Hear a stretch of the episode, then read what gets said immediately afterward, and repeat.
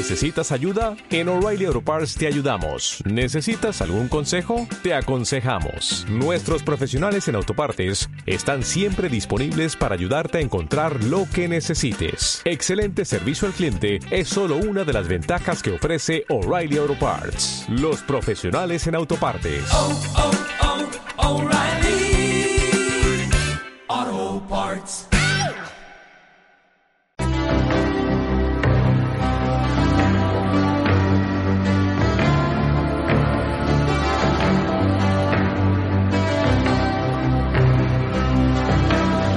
Salutacions, molt bona tarda, benvinguts als Sàviens, els parla el seu amic Ferran Prat i ràpidament anem a presentar els nostres amics analistes d'aquest programa que avui no es deixarà indiferents. Saludem, saludamos a Artur Oms. Artur, muy buenas tardes, ¿qué tal, cómo estás? Buenas tardes. Y pues mira, contentos de poder tener el privilegio una vez más de compartir esta mesa con vosotros. Al otro lado del hilo telefónico, José Luis Camacho de Mundo Desconocido.es. José Luis, muy buenas tardes. Buenas tardes. Pues aquí estamos, desde la meseta como siempre.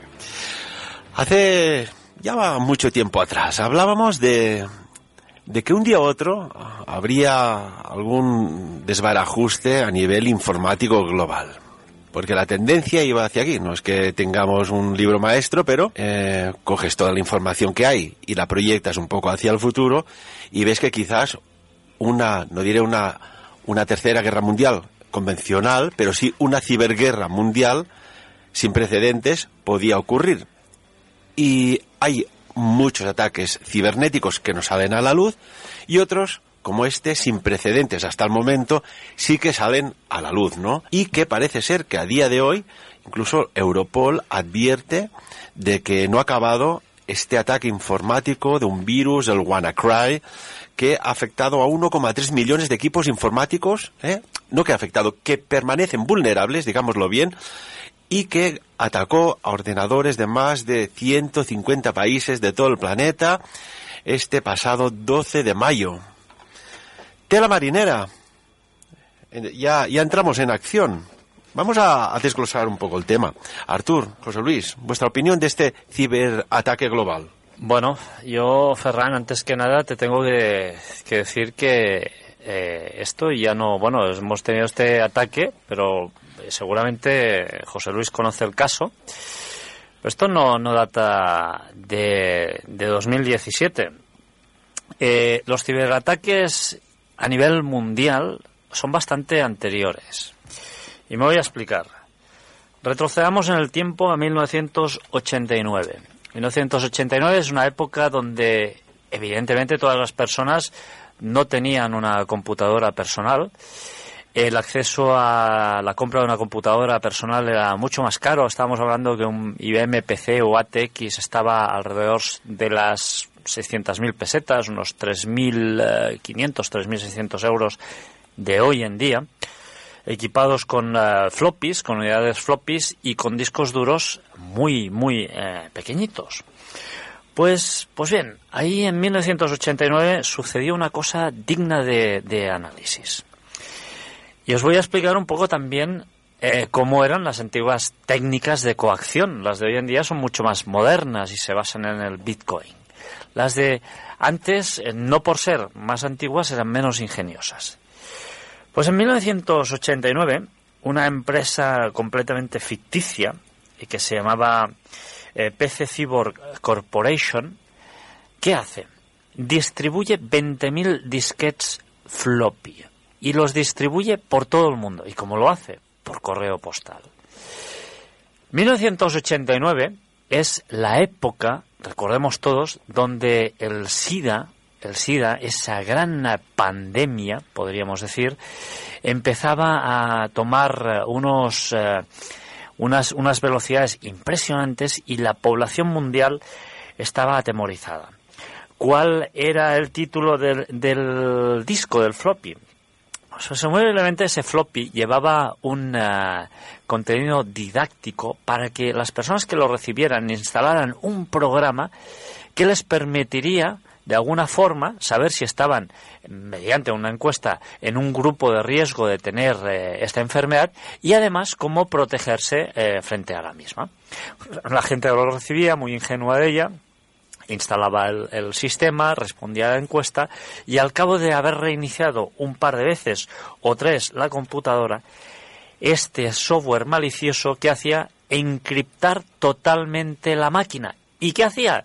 Pues curiosamente mostrar una pantalla muy similar a la que hemos podido ver estos días navegando por Internet, pero en formato MS2. ¿Os acordáis todos? Las 24 filas por 80 columnas famosas que tenían las pantallas hoy en día, antes, ¿no? Hace eh, 20 y pico años atrás.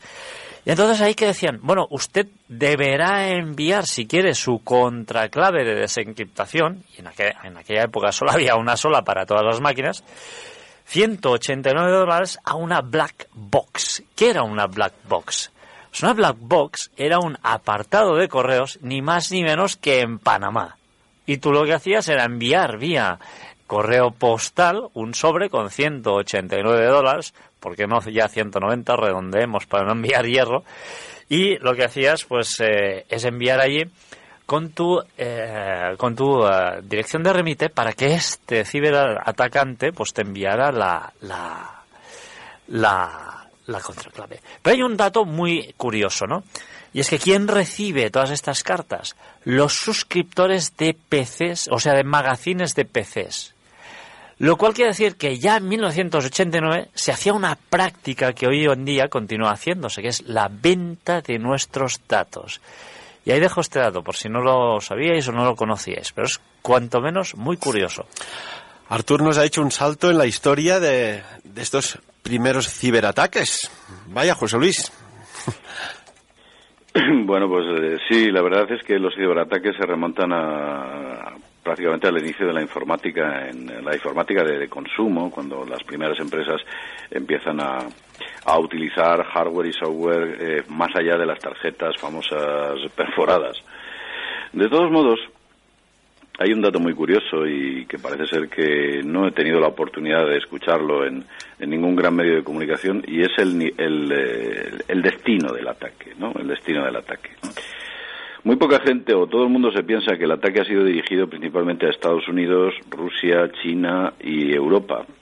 Y uno de los países más afectados, incluso algunas personas creen que es España y el Reino Unido, debido a las noticias que han saltado. Pues os diré que el 73% del ataque, del ataque ha ido destinado a Rusia y a España solamente ha ido el 0,7% del ataque. Eh, países como por ejemplo Estados Unidos también ha recibido un 0,7% de ataque y prácticamente no ha sido tocado. El 73% se lo ha llevado Rusia. Entonces el objetivo claramente era Rusia, claramente era Rusia y el resto de países se han utilizado como una especie de cortina de humo para poder justificar lo que llaman ataque global. Quiero decir que evidentemente y de manera clara y nítida es un ataque hacia Rusia. Lo que pasa que, claro, eh, este dato no ha sido entregado por los grandes medios que han, se han centrado en las empresas tocadas en España, principalmente Telefónica, eh, y por supuesto la seguridad, el sistema de seguridad médica del Reino Unido. Ahora que mencionas el Reino Unido, incluso allí eh, 16 hospitales han tenido que paralizar su actividad, las derivadas y colaterales de, de sus sistemas internos de, de, informática, que hoy día sabemos que hay la historia clínica online, hay todo, todas la, las consultas, vaya, está todo eh, de forma virtual, aunque esté protegido, pero no está protegido, porque desde el momento que una consulta a un médico puede consultar al sistema informático de un hospital, una historia clínica, por ejemplo, esto queda eh, como vulnerable y por allí ha habido re, reales eh, problemas. Básicamente el problema se ciñe en el hecho de que todo tu historial médico desaparece. ¿Por qué desaparece? Porque está encriptado y no se puede leer. Eh, puede haber virus o puede existir virus como existen troyanos y gusanos que lo que hacen es modificar las bases de datos. Quiero decir que a lo mejor personas que tienen problemas del riñón les indican que lo que realmente tienen son problemas del corazón. Podría modificar las bases de datos. Esto hay algunos troyanos y gusanos que, que lo han llegado a hacer. El problema es muy grave. y máxime teniendo en cuenta eh, quién es el objetivo y los últimos datos extraídos por parte del Vault 7 de, de Wikileaks, nos hace claramente, o vemos claramente quién puede estar detrás de este ataque, más o menos que los servicios de inteligencia, eh, posiblemente de, de, yo me atrevería a decir que de Estados Unidos, la OTAN, Europa, hay un contubernio ahí entre todos estos países que conforman estas organizaciones que me da la impresión de que por ahí van los tiros, que están desarrollando software eh, capaz de hacer auténticos estragos dentro de cualquier tipo de sistema. Y además me gustaría recordar a la gente una cosa muy importante. Todo lo que usted tiene y todo lo que usted es y muchas de las cuestiones son están digitalmente almacenadas. Quiero decir, su dinero está en celdas de memoria, ya lo he dicho, de los ordenadores. Sus, eh, todo lo que usted ha cotizado para la seguridad social está dentro de esos ordenadores. Su historial médico está dentro de esos ordenadores sus propiedades figuran como suyas dentro de esos ordenadores, en realidad eh, el daño que pueden hacer es inmenso. Es decir, en un momento dado, un virus de este tipo ataca al sistema energético de un país y puede incluso anular los sistemas de refrigeración de una central nuclear, produciendo un efecto absolutamente devastador. Nadie puede negar que esto pueda llegar a ocurrir. Recordemos que en Irak, en Irán concretamente, eh, se ejecutó un virus que aceleró las centrifugadoras de uranio enriquecido que se dedicaban a separar los isótopos de ese uranio enriquecido. Al acelerarlas, lo que consiguieron fue, o intentaron, ¿eh? no lo llegaron a conseguir, las aceleraron a su máxima velocidad a través de este virus para destruirlas. Esto fue en agosto del año 2007, recuerdo que aquí lo comentamos, que es curioso este virus, que le pusieron este nombre de Stuxnet. Es curioso porque mientras estaba ahí bueno, activando y desactivando a su a placer las centrifugadoras, estaba enviando una señal a los monitores de informática de que todo iba correctamente. Y curiosamente, a medida que, había cortafuegos, eh, cuando chocaba contra él, buscaba la solución para seguir saltándose los cortafuegos. O sea, estábamos hablando ya en el 2007 en la planta de enriquecimiento de uranio de Natanz, en Irán, como bien dices, eh, José Luis, de un programa, porque cuando hablamos de un virus informático no deja de ser un programa informático muy inteligente, que actuaba en dos direcciones a la vez. Muy inteligente. Y además, eh, quiero decir, el problema es mucho, mucho mayor porque os diré que hay poca gente que sepa, por ejemplo, que en, en la antigua Irán estaba prohibida la utilización del Windows, ¿eh? el antiguo, por parte del ejército, por parte del ejército. Creo que el ejército alemán no utiliza el Windows para nada, no, no, no lo utiliza, utiliza otros sistemas operativos distintos. Ellos saben que en el Windows existe una serie de agujeros que aparecen de vez en cuando y todo empezó eh, a finales de los años 90, a principios del año 2000, cuando un criptógrafo canadiense, en realidad este hombre se dedicaba a la seguridad informática, me parece que se llamaba Andrew Fernández, este hombre descubre que dentro de, un, dentro de una librería del Windows existe un misterioso registro que se llama NSA Key, National Security Agency Key. Cuando lo pone en conocimiento de Microsoft e intenta solicitar eh, o pedir que le den explicaciones sobre qué hacía concretamente ese registro, parece ser que hubo ahí una especie de problema porque Microsoft no supo dar una respuesta lo suficientemente acertada, hubo ahí una especie de clima extraño. En realidad es como que si algunos sistemas operativos eh, estuviesen haciéndole el juego a ciertos servicios de inteligencia. Y según los datos que tenemos aparecidos en Wikileaks, todos los sistemas operativos que son o están basados en Windows y en Mac ya están bajo el control de la NSA y de la CIA. Y concretamente también de manera adicional el propio Linux, que creíamos tan seguros, también está o tiene los agujeros pertinentes. Y los androides, nuestros queridos teléfonos móviles y tabletas, también tienen agujeros, hasta tal punto que incluso las televisiones tienen importantes agujeros, algunas televisiones del tipo Smart TV. Tenemos el primer ataque informático, como comentaba Arthur, tenemos que se llega a paralizar una central nuclear en Irán. Hubo, no trascendió a la, prácticamente a la, a la opinión pública a través de los medios de un ataque, un ciberataque muy potente a, la, a una planta de industria siderúrgica en Alemania. O como por ejemplo, este, me acuerdo haberlo comentado, una, una planta petrolera en Arabia Saudí, Aramco, eh, durante el Ramadán del 2012, el famoso año que comentamos tanto, eh, bueno, borró parcialmente eh, información de la, de la, de la- del complejo petrolero, destruyendo por completo discos duros de 35.000 ordenadores de la compañía. Esta no trascendió. Claro, incidente tras incidente cada vez parece ser que van siendo más, más agresivos, más depurados, más inteligentes. Pues sí, la verdad es que sí. Y bueno, eh, tenemos hace poco se hackeó un hotel entero en los Alpes, el eh, Romantic eh, Sea Hotel Jaeger Weird, en el cual dejaron de funcionar las centralitas de teléfono, las oberturas de las puertas, etcétera, etcétera. Lo cual este hotel, pues finalmente retrocedió y se ha pasado a los sistemas eh, analógicos de toda la vida, ¿no? Yo quiero hacer una, una bueno, eh, una matización. Yo inicialmente cuando se produce el ataque, al contrario que José Luis, pienso que son los rusos que han iniciado este ataque. Pero luego voy cambiando de opinión poco a poco. Y un dato que me hace cambiar de opinión bastante radicalmente es los informes publicados por Kaspersky.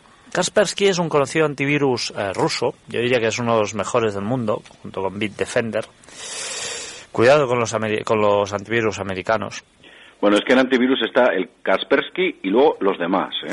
Sí, bueno, Bitdefender, te, te hablo con conocimiento de causa, también es bastante correcto. ¿eh? Entonces, Kaspersky ya eh, ayer da un dato importante que es el 57% de los ataques han ido dirigidos a Rusia, Ucrania y Taiwán. Rusia, Ucrania y Taiwán, lo cual esto ya no nos, nos, eh, nos indica algo. ¿no? Lo que quería comentar es que yo al principio eh, atribuyo el ataque a los rusos, pero no, me hace cambiar algo de opinión y es el informe de Kaspersky. Kaspersky, que es un muy buen antivirus, para mí yo diría que es el mejor, junto con, en un segundo plano, pues quizá a lo mejor Bitdefender, eh, dice que el 57% de los ataques han ido dirigidos a Rusia, Ucrania y Taiwán. Y este dato ya me indica algo. Entonces empiezo a rascar un poquito más y aparece, un grupo eh, terrorista, eh, un, un grupo virtual que se llama The Shadow Brokers, a los que todos apuntan que han sido los autores de este ataque. Shadow Brokers, que nace el verano del año pasado, son los autores del leak o filtración de todos estos softwares como el Eternal Blue que eh, de alguna forma roban a la NSA y roban, y digo entre comillas, porque The Shadow Brokers ellos mismos dicen que esta información se la ha dado otro grupo que se llama Equation Group. Equation Group es un grupo que todo el mundo en los, eh, los entresijos de Internet liga estrictamente a la NSA. Y es un grupo que el famoso también antivirus eh, Kaspersky ha catalogado como uno de los más sofisticados grupos de ciberataque. ¿Y cuáles son sus objetivos también según un informe de Kaspersky? Cuidado con este dato, es Irán, Rusia, Pakistán, Afganistán, la India, Siria y Mali. Y este grupo ya usaba armas, armas contra todos estos países de encriptación. Y al final todo está ligado a qué? Al final, si tiramos de la madeja, si tiramos del hilo, nos lleva a la madeja de la NSA en Estados Unidos. Y esto es muy fuerte, pero realmente eh, no es que lo diga yo, sino que las, todas las opiniones de, Internet apuntan absolutamente todas hacia ahí. Por lo tanto, yo inicialmente pensaba que eran los rusos los desencadenadores de este ataque y según, según todas las pruebas, esto apuntaría que han sido, tal como decía José Luis, los americanos. ¿Qué pensáis de, de lo que sale en el rotativo El País, que pues habla de, de esta noticia, ¿no? Y dice, es el titular, un dominio de 10 euros, el freno inesperado al ciberataque en Estados Unidos. Una solución rudimentaria de dos expertos del Reino Unido dio tiempo suficiente para que el virus no se propagase a Estados Unidos. Y sigue así la información, un tipo llamado Darin Haas y un colega suyo que tuitea la dirección arroba malwaretechblog han sido los eh, eventuales héroes capaces de frenar el macroataque cibernético producido, como recordamos todos, este viernes pasado a escala global. Te parece casi de, guion de, de película, ¿no? Sí, tiene todo el, todo el tinte de operación militar. Todo el tinte de operación militar, incluso en, la, en, la- en el día, ¿no? El viernes, se hace un viernes, es un día donde todas las empresas tienen un poquito más de colapso. Eh, se intenta cerrar toda la semana, rematar cosas, y la gente está bastante más nerviosa. Luego, eh, adicionalmente, el sábado, como no se trabaja, las posibilidades de respuesta se reducen, ¿no? Es por eso, en muchas empresas a la gente se la despide los viernes, ¿no? El viernes negro, famoso. Eh, pues esto ocurre lo mismo. En, eh, en el, en el caso, en este caso, lo que han buscado es, o han intentado, buscar es la inoperatividad de las empresas o eh, frenando la capacidad de respuesta. Hay cosas muy extrañas en torno a esto y en torno a los antivirus. ¿Por qué no han saltado? Incluso ha habido, fijaos, yo recuerdo en el año 2014 murió en extrañísimas circunstancias un, un, el- un director ejecutivo de una importante empresa de antivirus. Eh, parece ser que había cosas muy extrañas de fondo. No sé. A mí todo esto, sinceramente, mm, me huele, me huele a operación militar. Y yo no diría cerradamente que son Estados Unidos. Sí son Estados Unidos, como bien ha dicho Artur, pero creo que en el juego está también Europa. ¿eh? Creo que en el juego está también Europa. Creo que entre ellos hay un feedback, son plenamente aliados y, por supuesto, el grupo operativo militar que coordina Estados Unidos y Europa es la OTAN. Eh, yo sospecho que existe dentro de la OTAN algún tipo de facción o grupo que se dedica al desarrollo de software de esta naturaleza. Estoy absolutamente convencido, en base, por supuesto, a todos los eh, todo lo que ha desvelado WikiLeaks, que es ahí donde está la madre del cordero, porque incluso ha presentado los documentos, manuales, código fuente, o sea, está ahí, o sea, es evidente, no se puede negar. Bueno, pero también, eh, José Luis, los Estados Unidos introdujeron este, este software que es el Eternal Blue, eh, refiriéndome a esta, a esta clave que tú decías, que es un software que crearon específicamente para insertar en todos los sistemas operativos que conteniesen el sistema operativo de, de Microsoft. Y este software pedi- por, permitía de alguna forma eh, controlar todo el tráfico que generaba esa, esa computadora y enviarlo directamente a la, a la NSA. Con lo cual, eh, sí, sí, los europeos seguramente también están metidos en el ajo, pero vamos, el grueso de la operación Sí. yo casi que se lo trasladaría a, a los americanos, porque, hombre, me parece escandaloso, como me parece escandaloso que Microsoft, Microsoft, eh, sacara el parche el 12 de marzo de 2000, eh, no, 12 de marzo, no, a mediados de marzo de 2017, el 12 de marzo fue el, el ciberataque, pero Sí, el 14 por ahí, sí. Sí, sacaron un parche en marzo de 2017. Todo el mundo sabe que estas organizaciones con miles de usuarios es imposible que planifiquen una actualización de sus ordenadores en tan solo un mes y medio, con lo cual el ataque eh, venía ya orquestado de diversas, eh, diversos frentes. ¿eh? ¿Quieres decir, Artur, que es como, vamos a situarnos en un castillo de la época medieval, eh, época cruzadas, por ejemplo, y que alguien diga desde una de las torres que la puerta sur está abierta, pero que ahora la están cerrando rápidamente? Sí. No sé si me explico. Más o menos sería ¿Lo doy una, a entender? Sería una cosa así. El tiempo de reacción que te dan es tan leve respecto a los mecanismos de reacción que tienes que sencillamente no te da tiempo y menos en según qué macro eh, orga- organizaciones. ¿eh? Renault, Renault ha vuelto a arrancar hoy su actividad. Han estado profundamente afectados, igual que toda la intranet de, de Telefónica. Nissan también, Nissan ha estado muy afectada. Pero ¿cómo puede ser que se haya atacado, por ejemplo, tema telecomunicaciones, tema fabricación ¿no? Eh, o de las cadenas de montaje, como Renault, Nissan, etcétera, etcétera? Eh, ah, ¿Esto que ha sido un disparar a diestro y siniestro o, o detrás de todo había un objetivo y esto ha sido cortinas de humo laterales? O, la NH, Ferran, la National Health en Inglaterra, ¿no?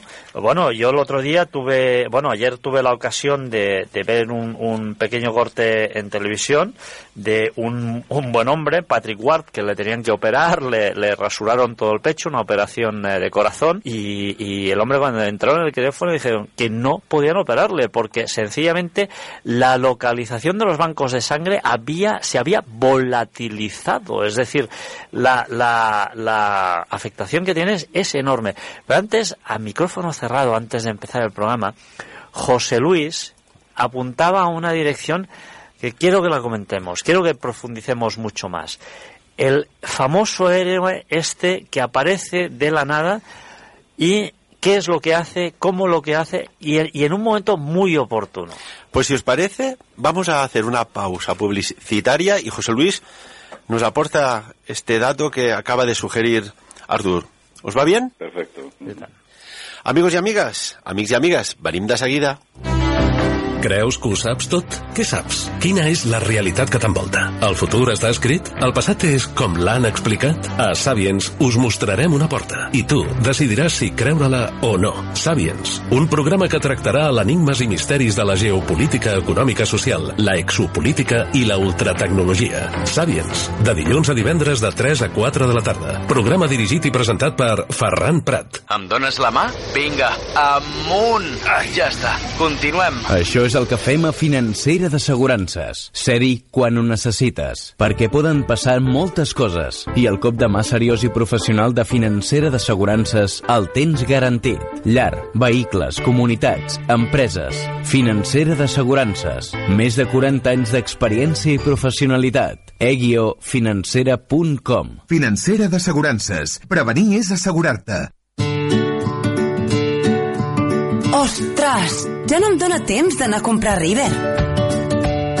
Ho saps que ara ja pots comprar River per internet? I no és més car?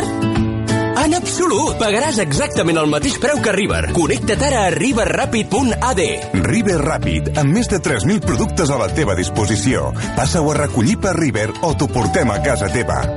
River Ràpid. riverràpid.ad Us espero a la meva consulta privada de tarot on us puc donar orientació i consell a les vostres dubtes i inquietuds. També trobareu joies i talismans personalitzades amb l'energia còsmica i l'energia de protecció, la màgia del cel i de la terra a les vostres mans. Ens trobareu a Lluna Plena, al Boulevard Faner, carrer Maria Pla, local 5, Andorra la Vella. Telèfon 84 54 78. La Lluïsa de Lluna Plena estarà cada dijous a dos quarts de quatre de la tarda al programa Sapiens. Hola, sóc la Xabel, I jo el Guaco. del Centre Camí Xamànic. Em podem ajudar en Recuperar el teu empoderament, vitalitat i força interior. superar experiències negatives i traumàtiques. Descobreix el teu animal de poder. Per més informació, truca'ns al telèfon 694 618 o bé al 726 992. Sapiens. Prat.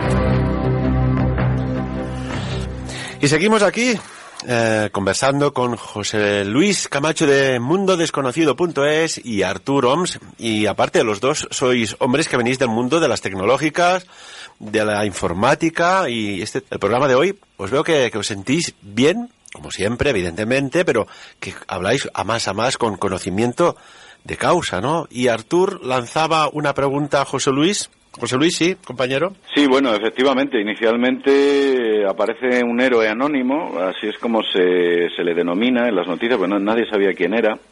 Posteriormente se desvela, y es que este tipo, concretamente, ¿cómo se llamaba? No recuerdo ahora cómo se llamaba, parece que era, que era un británico, creo recordar Sí, que era es un británico. ¿eh? Sí, bueno, pues este es eh, Darien Haas. Este tipo lo que hace es eh, adquirir un dominio y una vez que adquiere el dominio, un dominio que no estaba registrado, pues empieza a desaparecer eh, todo el problema. Ese dominio que no estaba registrado aparentemente era la llave que liberaba los datos mm, que este troyano, este ransomware, encriptaba. Pero la- ellos dicen que encuentran esa dirección dentro del propio virus, es una dirección que luego la comprueban y, y, venga, no está registrada y por eso la adquieren. Lo que yo me hago la pregunta es cómo dentro del código fuente son capaces de descubrir que esa dirección es la que abre las puertas del cielo. O sea, no es tan fácil. Como estos tip- estas personas, eh, me parece que tienen una empresa que se llama Malwaretech, que tiene su, su sede en el Reino Unido, y bueno, pues eh, todo esto así me parece muy extraño. De repente alguien tiene así una, una iluminación, adquiere ese dominio y milagrosamente salva a bancos y empresas importantes de todo el planeta. Esto nos parece nos parece muy muy muy extraño. ¿De dónde le ha llegado la iluminación? ¿Por qué sabían que efectivamente esa dirección es la que abría abría las puertas del cielo, como he dicho antes? No sé, a mí sinceramente yo todo esto eh, lo veo lo veo muy claro y tiene tintes de operación militar. Están haciendo una prueba a ver hasta dónde pueden llegar, cuál es su capacidad de ataque y sencillamente han utilizado esta, esta, eh, este tipo de iniciativas pues para, para llevarlo para llevarlo a efecto. cabe. Pues yo, en el código fuente, que lo he, lo he revisado, eh, era bastante evidente lo que hacía el, el- el programa, porque hacía un loop, y tú con un loop que es un bucle, y con lo que hacía era comprobar que el dominio eh, este existiera. Y si no existía el dominio, pues continuaba el loop. Es decir, yo creo que este código fuente ha sido insertado adrede. Y todo esto se ha planificado porque era muy evidente. El, fallo era muy, muy, muy, muy evidente. O sea, era algo como uno más uno es igual a dos para, todo programador. Eh, lo que a mí me hace sospechar es esto, que es que se inserte un código tan evidente y tan sencillo para interrumpir la secuencia. De otra forma, de otra, de otra banda, eh, me encanta porque este malware tech se une a Twitter en junio de 2013 y hace un tweet que para mí es desconcertante. Y es que una vez ha comprado este dominio, pone un tweet que dice, oye, parece ser que la compra de mi dominio está frenando el ataque. ¿Alguien me lo puede confirmar? Traducido en, en- en español, ¿no? O sea, como ¿Qué, dice- qué- qué- qué sugiere esto? ¿Qué, ¿Qué ¿Cómo se interpreta? Hombre, yo, yo creo que es- esta falsa modestia, esta falsa modestia hace aún más evidente que esto está todo eh, manipuladísimo. Y no sé si alguien se ha mirado el, el dominio, pero contiene palabras curiosas, ¿no? Como if, eh, japo, go, eh, sur. O sea, es un dominio extremadamente largo con eh, algún número, muchas eh, letras que parecen estar muy desordenadas, pero igual hay algún mensaje oculto en ese dominio, porque es, no sé, es bastante, es bastante largo. Pero bueno, en fin, a mí me parece todo esto una operación eh, muy, muy bien diseñada y, claro. y muy organizada. Vamos a ver, partem- partamos de la base de que un lobo solitario en una oscura habitación en un remoto país no es capaz de hacer algo así. Partamos de la base de que un grupo de hackers, aunque estén organizados, tampoco son capaces de hacer algo así. Requiere una operatividad, infraestructura, una logística y, por supuesto, un- una, en todos los aspectos, una organización que no podrían tener eh, una serie de chavales que se dedicaran a este tipo de cuestiones es por consiguiente un, un ataque planificado con presupuestos, con importantes presupuestos que han desarrollado en investigación este tipo de armas. Son muy complejas, muy complejas y por supuesto también es muy compleja su propia distribución. No es fácil, no es nada fácil. Además hay un proceso muy, peculiar. Saca Wikileaks el agujero. Inmediatamente, eh, al poco, mm, Microsoft saca el parche. Y al poco hay el ataque. Porque saben, como tú bien dijiste antes, que entre el parche y el ataque no hay suficiente tiempo como para que todos los terminales sean actualizados.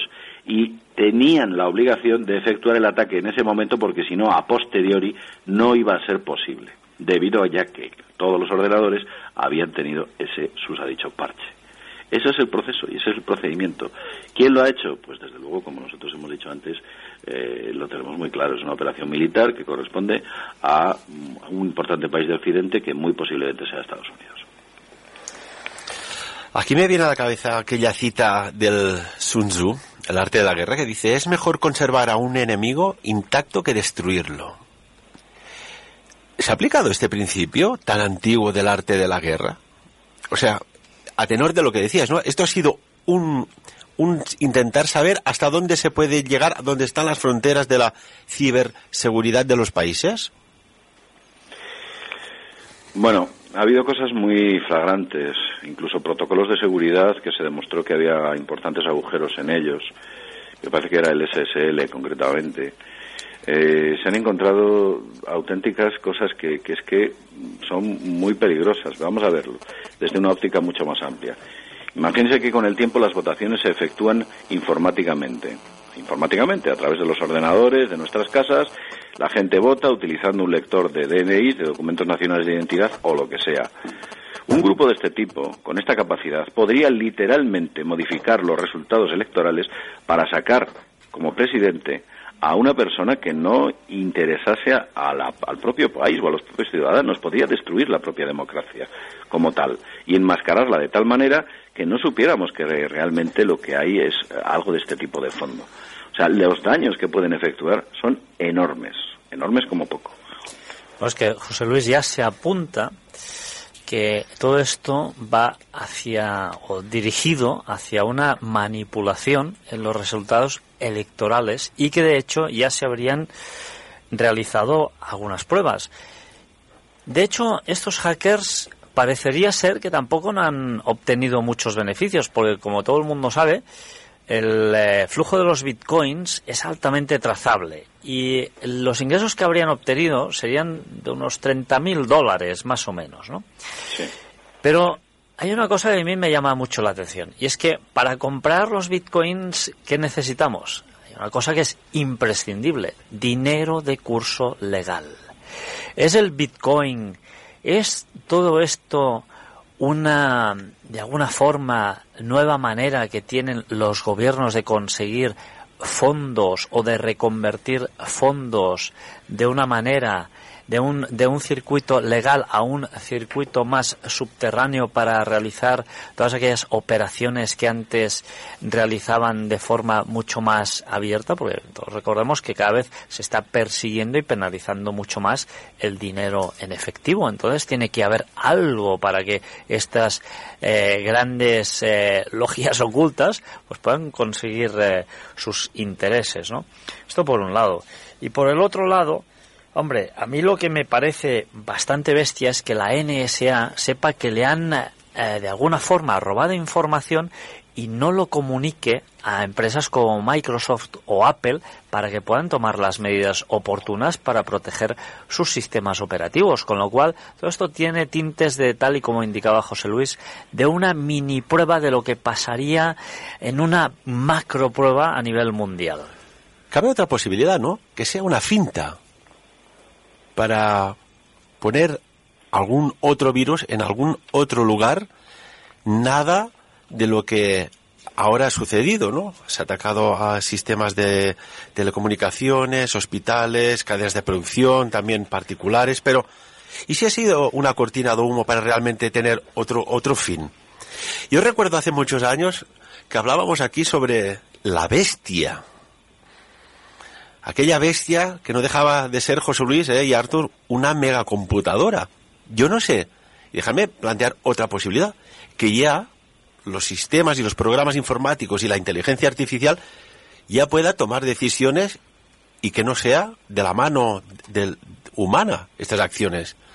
¿Qué, ¿Qué, opináis? ¿Cabe esta posibilidad? ¿Recuerda José Luis cuando hablabas de, la bestia? Un programa excelente. Sí, sí, recuerdo perfectamente. Además, eh, eh, bueno, pues eh, ese, ese ordenador eh, realmente es eh, lo poco que se sabe de él, precisamente es su nombre. Y se sabe su potencia de que debe ser, bueno, pues algo, algo absolutamente inusitado. No se sabe tampoco en concreto en qué manos está. No se sabe exactamente en las manos que está, lo, que eso, lo cual eso es un terrible problema, es un gran problema. Y si tenemos en cuenta que quizás pueda tener operatividad eh, propia, pues tal vez nos podría poner en un, en un, en un paisaje o en un entorno similar, eh, no sé si recordáis la, la película Colossus, Proyecto Prohibido, ¿no? en el cual se le entrega la capacidad de automaniobra a un sistema informático y este sistema informático lo que decide es rebelarse contra el, contra el propio ser humano. Esto, aunque suene de ciencia ficción, si un sistema inteligente llega a evaluar eh, el entorno, la situación y lo que debe hacer para, para obtener cierto objetivo, pues quizás ese, ese objetivo pase por la eliminación sin escrúpulos de ciertos puntos claves en los que incluya incluso a personas. No nos engañemos, ya la ciencia ficción lo ha contemplado anteriormente, pero como hemos visto en muchas ocasiones, la realidad ha superado a la ciencia ficción con creces. ¿Recordáis? Al Artur que le encanta la Biblia, hay, hay en Revelación 13.7, dice así, no es el gobierno de un solo país, pues se le dio autoridad sobre toda la tribu y pueblo y lengua y nación.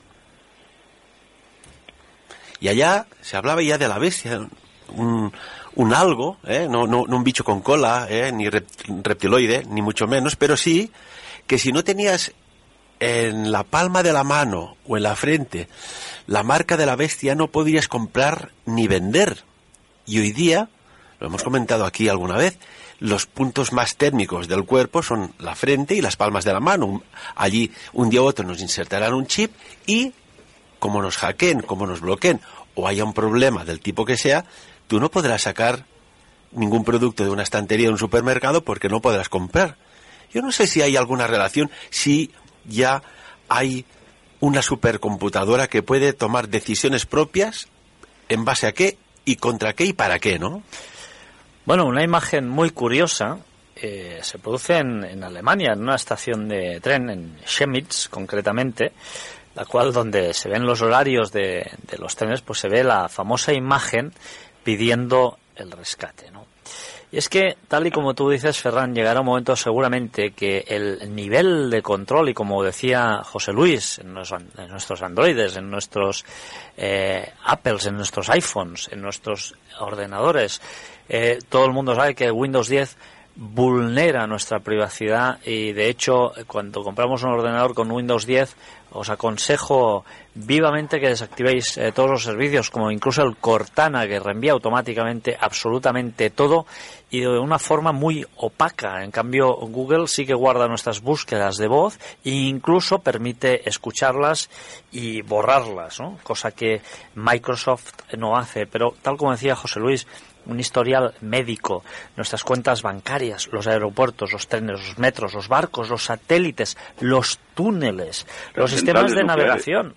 Quirófanos. José Luis, tú apuntabas una cosa muy fácil. Hoy en día, si queremos cargarnos a alguien, es muy sencillo. Si esta persona se está suministrando una medicación computerizada que va con sistemas de Wi-Fi, es muy fácil. Se le aumenta la dosis y te lo cargas y ya está. Ah, escucha un dato en Baúl 7 hay el desarrollo de un ataque a los sistemas de conducción autónoma de los nuevos vehículos inteligentes, de los coches.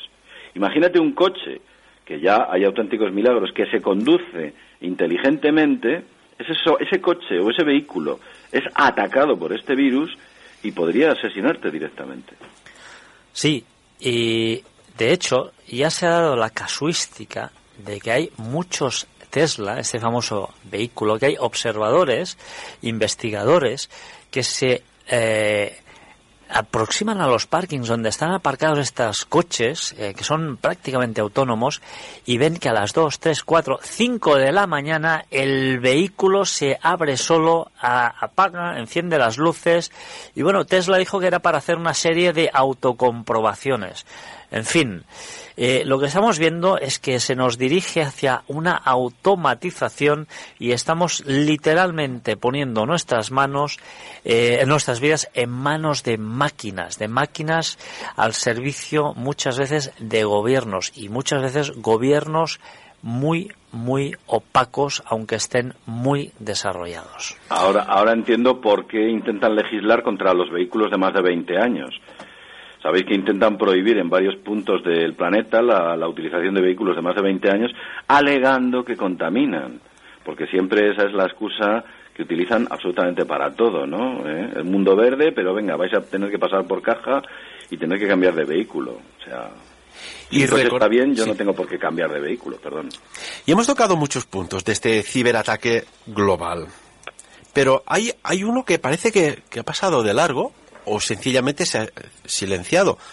Y es al, al, al- al sector bancario. Porque recordad que eh, fue descubierto a raíz de un robo en un banco de Bangladesh, se destapó diversos ciberataques contra eh, los códigos SWIFT, utilizado por 11.000 instituciones bancarias. Y esta vez parece que no, el mundo financiero y bancario no ha sido atacado. O al O, menos no sabe- o no sabemos. A lo mejor ha sido atacado. A ver qué banco es capaz de decir, "Yo- mis sistemas son vulnerables y me han atacado. A ver, ¿quién se atreve? Hombre, el hecho de que atacasen eh, el sistema bancario, hombre, pues sería sería muy preocupante porque, hombre, eh, yo creo que, bueno, de hecho, yo creo que en, en- en Portugal sí que han habido ataques registrados a la banca, ¿eh? Creo que sí que han habido ataques registrados a la banca en Portugal. Pero bueno, sin ir mucho más lejos, aquí en nuestro pequeño país ya se rumoreó hace unos años un sospechoso eh, llamamiento de unas entidades bancarias hacia sus clientes para que cambiaran sus tarjetas de crédito. Con el eh, bueno con, la excusa de que las nuevas eran mucho más seguras no o sea que vemos que la banca siempre es eh, o ha sido objeto de estos ataques. Y de hecho lo que creo que hacen es intentar silenciarlo porque bueno eh, no sería muy eh, políticamente correcto, ¿no? La cuestión es que yo soy un maniático del papel y intento conservar el máximo de documentación en papel que puedo. ¿Por qué? Pues muy sencillo. Si al menos mm, desaparece algo tuyo, que puedas tener una justificación, pues si no te digan, no, pues, eh, oiga, usted aquí, ¿cómo demuestra que tenía mil euros o dos mil o cuatro mil en, el, en esta entidad? Complicado. Mira, ahora que hablamos de, de la banca, nos acaban de pasar un comunicado de que al menos Rusia sí que ha reconocido, a través de un portavoz del, del Banco de Rusia, y dice textualmente, y lo digo muy rápidamente, hemos registrado el envío masivo a los bancos de software malicioso del tipo WannaCry. O sea, sí que ha sido atacada. Al menos ha salido a la luz pública eh, a través del portavoz del Banco de Rusia. Pues habrá que preguntarse quién es el enemigo de Rusia, ¿no? Para... Sí, y bueno, y de hecho en, en Portugal también, ¿eh? la Caixa General de Depósitos y BPI también, eh, bueno, dicen que no lo han admitido abiertamente, pero sí que se ha informado que, que habían sido atacadas estas entidades. Y, aquí una cuestión, vamos más allá. A ver, un posible hackeo de una información, de un telegrama, de una comunicación al más alto nivel eh, político. ¿eh? Por ejemplo, ¿esto qué puede suponer? De decir, envío una comunicación y que alguien por el medio, o alguien es, o un robot, o una inteligencia artificial, cambie el mensaje. Y aquello que era una cosa normal de comunicación se vea como una provocación. Porque aquí las probabilidades probables y plausibles ahora está abierto. Esto es peligroso, ¿eh? entre nosotros mismos. Hola, ¿qué tal? ¿Cómo estás?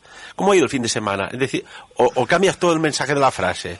Es muy peligroso. Yo os voy a decir una cosa que he observado en los Androids últimamente. Los Androids últimamente incorporan todos una opción que es una opción en caso de desastre global o mundial. Es decir, el teléfono tú puedes habilitar una comunicación de desastre mundial. Y esto es en la última actualización de los Android está.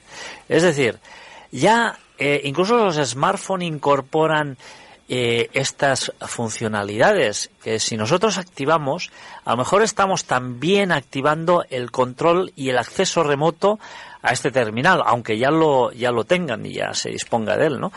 Pero me llama mucho la atención porque últimamente todas las empresas van mucho en esa dirección. Antes eran las radios, con las radios pues tenían que tener un protocolo para el jefe de Estado eh, por si necesitaba eh, transmitir algún mensaje urgente a la población. ¿no? Y hoy en día estos mensajeros eh, son nuestros propios teléfonos que ya incorporan este tipo de funcionalidades, o yo diría incluso malware, porque para mí esto es un malware directamente. Y que no se puede bajar la guardia. La Europol hoy hacía un comunicado de que eh, se preparara para una nueva oleada de ciberataques. Me da la sensación de que algo grave puede llegar a ocurrir. No quiero ser temerario ni tampoco sensacionalista. Eh, de hecho, ya el problema ha sucedido, pero puede que, como he dicho al principio, esto sea un ensayo de algo muy gordo. ¿eh? Sí, y luego también hay una cosa que es muy curiosa, ¿no, José Luis? Que el hecho de que tú pagues este rescate muchas veces no significa que puedas llegar a restituir eh, los datos, ¿no? Por lo tanto, no sé, yo creo que lo más, lo más importante frente a este tipo de amenazas es, lo primero, tener la documentación más importante en papel, en algún eh, lugar físico y seguro. Lo segundo es protegerse y tener las copias de seguridad en discos completamente desconectados de nuestros equipos de la electricidad y de la red y hacer estas copias con una cierta eh, al menos una vez al mes, ¿no? De al menos de los datos más importantes. Y lo tercero es tener siempre nuestros sistemas operativos eh, bien actualizados. Que no lo tiene nadie. Y una cuestión, según la teoría del caos, ¿eh? la teoría del caos, cualquier cambio, por despreciable que parezca, en un sistema caótico podría verse amplificado hasta límites insospechados. Y aquí, por ejemplo, ¿de qué depende todo hoy? De la energía. ¿Y si hay un ataque a un sistema eléctrico? ¿Qué pasa con nuestras neveras? ¿Qué pasa con todo el sistema de bombeo de agua? ¿Qué pasa con las fábricas? ¿Están seguras? ¿Invierten en seguridad? ¿Invierten en ciberataques? ¿Invierten para protegerse de ciberterrorismo? José Luis, y una pregunta que te quiero hacer yo así en directo. ¿Qué pasa si dejan sin electricidad a las centrales nucleares? El mayor problema de una central nuclear eh, está en la refrigeración del núcleo. En el momento, todas, todos los accidentes que ha habido han sido por falta o problemas en la refrigeración del núcleo.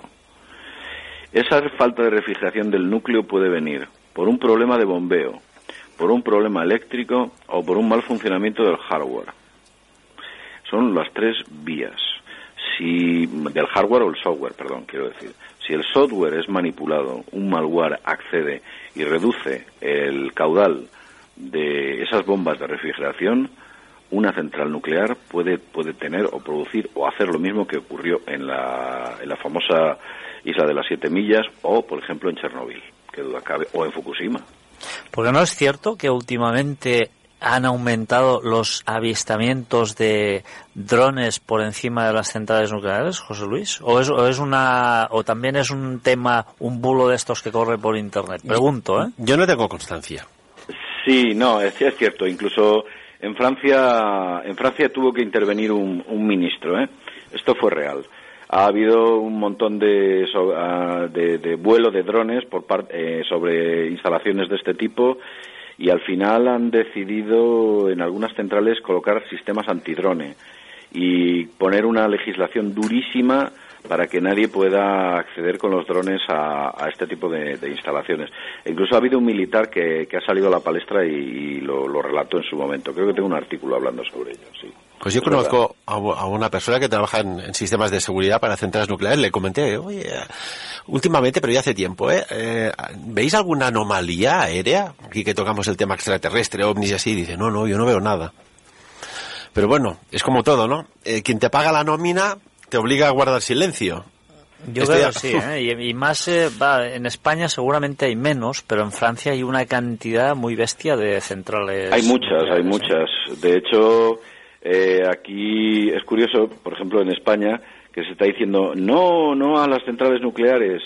Hay que tal, eh, tenemos somos deficitarios en energía eléctrica y lo que hacemos al final es comprárselo al país galo para que ellos la hagan con centrales nucleares de ellos. Es una cosa muy muy extraña, pero hay un montón de centrales nucleares en, en, en Francia, ¿eh? en el Reino Unido, en, en, en Japón. Bueno, Japón está petado de centrales nucleares.